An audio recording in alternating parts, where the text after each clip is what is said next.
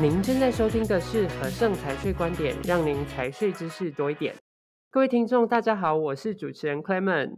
今天呢，我们要谈论的主题是近期境外地区修法的总整理哦。说到这个境外地区修法的状态啊，可以说是有如海浪一般，一波一波的席卷而来。诶，昨天呢，好像开曼跟维京才要做经济实质，今天就换成了贝里斯要申请税籍编号。明天竟然塞西尔又要归档会计账册，各位是不是有点手忙脚乱、不知所措呢？不过不用担心哦，因为今天我们就请到了和盛国际顾问中医处的经理梁诗晴 Sean 来跟大家做一个总整理跟分享。话不多说，让我们欢迎 Sean。Hi Clement，Hello，各位听众朋友，大家好，我是台中办公室的 Sean。我们今天就针对几个主要地区的修法现况来跟大家做分享。哎，那个 Clement，嗯，你知道所有的故事啊，它都会有一个开头啦，就像所有的传奇，它都一定会有一个契机点去引爆这样。嗯，所有的武林高手，他好像都一定会被奸人推到山谷绝境之中，才会有办法去习得一个绝世武功这样子。呃，好像 有点太偏偏题了。Clement，那你知道促成这一次那么多境外地区几乎同时修法的起点是在哪边吗？如果按照算刚刚讲的这个逻辑，应该是被奸人所害吧？难道还是掉到山谷里面吗？谢谢 c l e m e n 这么捧场哦，因为嗯，我们拉回正题这样子。其实啊，是在二零一七年底的时候，欧盟基于经济合作暨发展组织，也就是 OECD，它所发布的税基侵蚀及利润移转行动计划，就是我们简称的 BEPS 架构。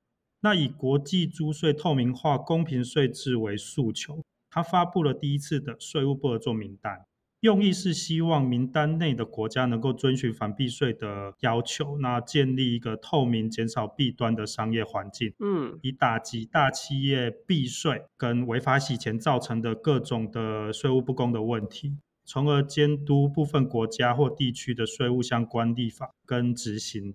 长期未改善的国家呢，跟地区，它就会遭受欧盟执行相关的制裁，例如提高税务的扣缴率啦，或者是管控它在欧盟地区的资金调度等等。哦，原来如此。所以也就是说，如果被列入所谓的税务不合作名单，那是不是就代表着它在国际上的这个商业活动会大幅度受到钳制啊？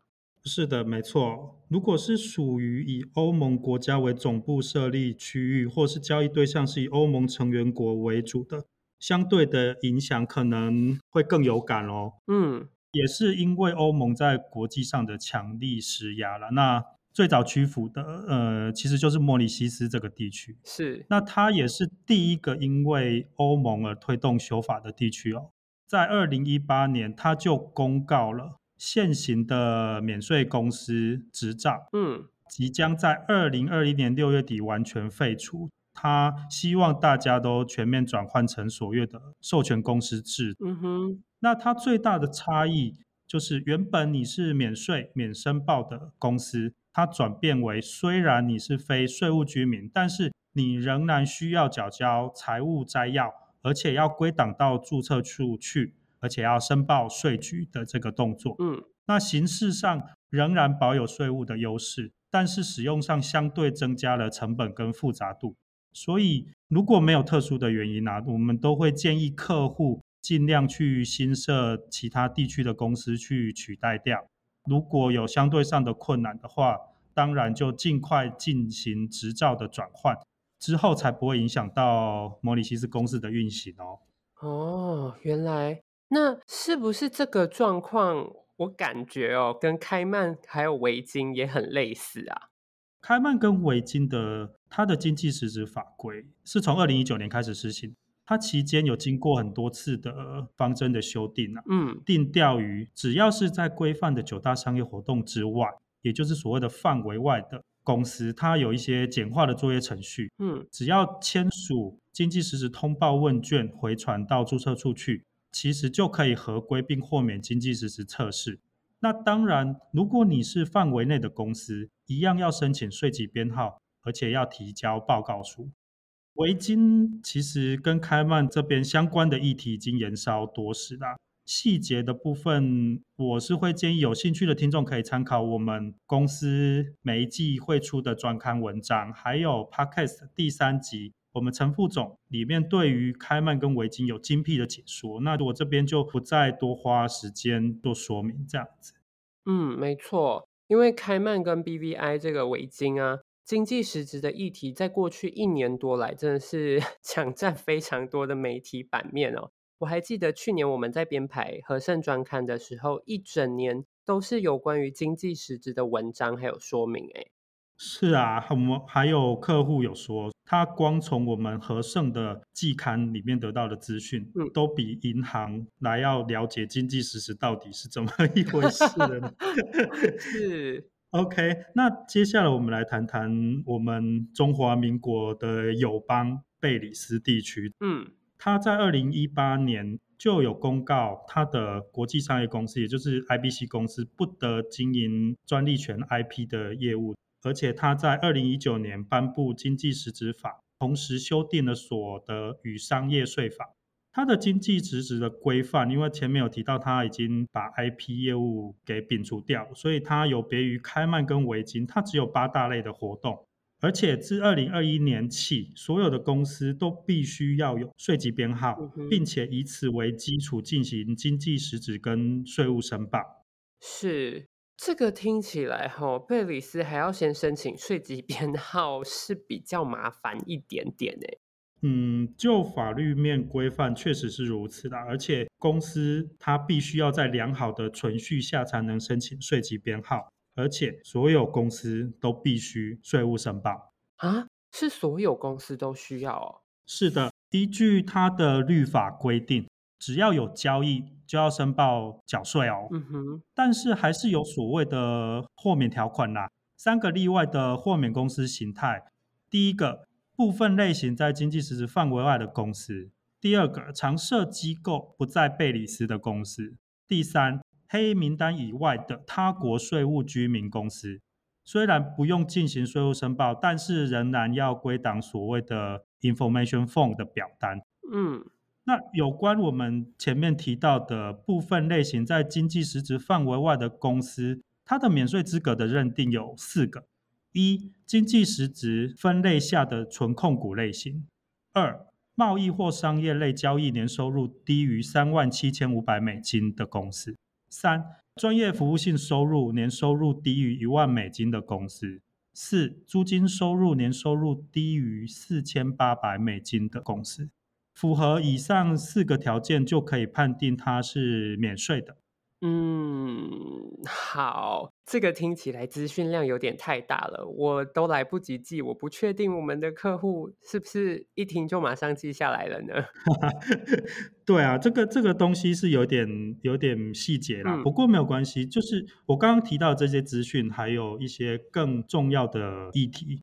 荷盛今年第四季最新一期的季刊都有分篇的详细说明，相信各位听众或者是我们的客户，大家收到季刊之后可以好好的研究。嗯，而且啊，我真的必须说，身为和盛的客户真的是很幸福。嗯，因为我们会依法帮客户把需要填具并归档的表格都准备好，一个一个给客户确认。那如果没有问题的话，只要签署回传即可。后续也不用担心是不是有程序没有办到而面临罚款的问题哦。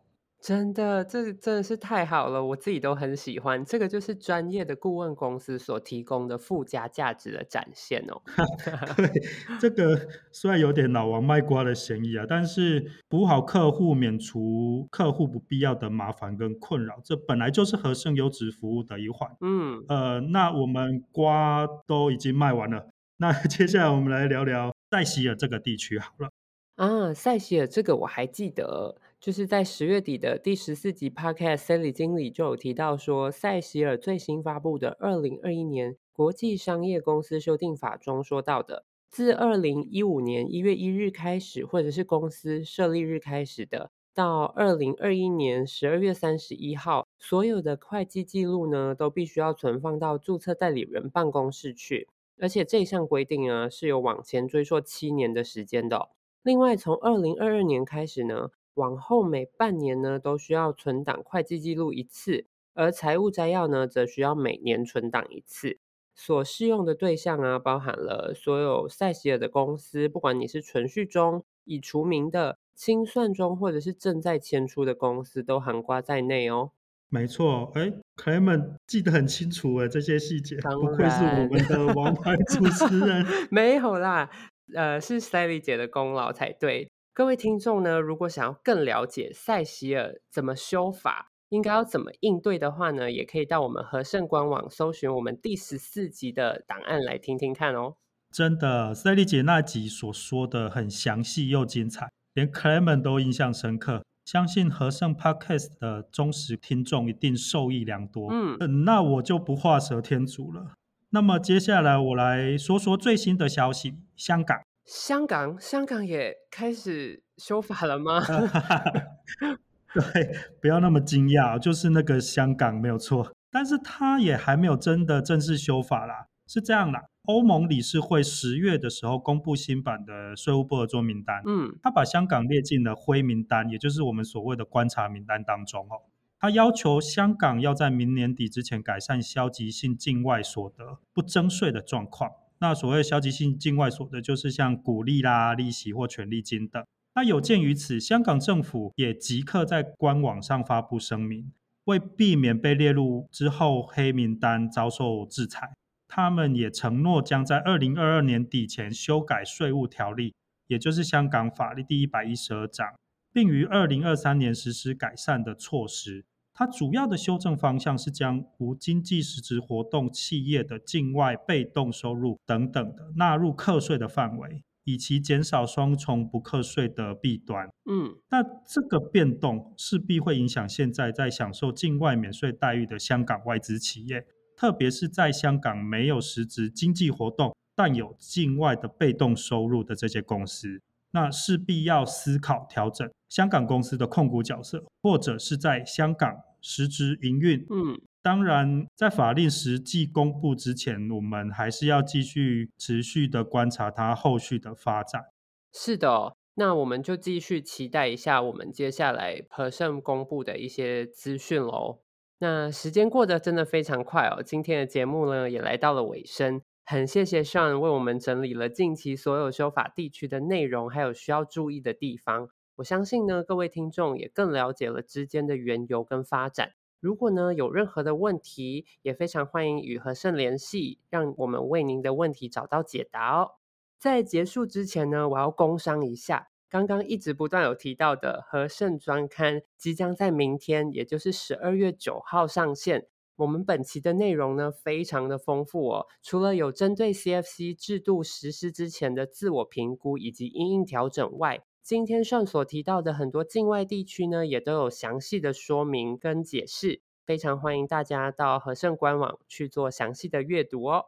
最后，别忘了马上订阅频道，就能够准时收听和盛财税观点。也欢迎到 Apple Podcast 给我们五星好评及建议。更多财税相关资讯，欢迎浏览资讯栏或订阅和盛电子报。我们下期节目再见喽，拜拜，拜拜。